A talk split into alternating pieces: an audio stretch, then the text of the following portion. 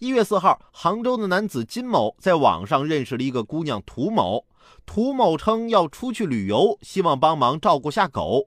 晚上八点，涂某带着狗来到了金某家中，四个小时后独自离开。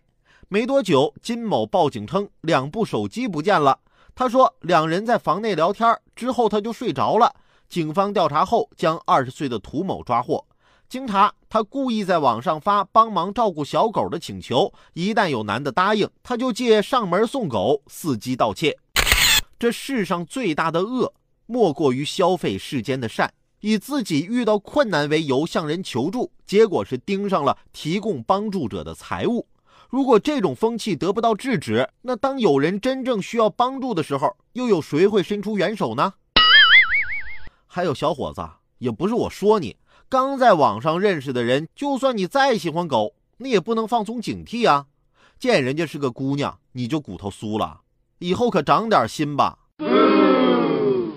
就在昨天，我对我今年就要高中毕业的弟弟还说呢：大学里啊，有那么几个女人，你经常能见到她们，她们也会慢慢认识你，偶尔啊还会说上两句话，见面之后也会微微一笑。我弟听到这儿的时候。心里开始荡漾，我就接着跟他说：“他们就是宿舍看门大妈、楼道清洁大妈、食堂打菜大妈、水房售卡大妈，还有机房管理大妈。”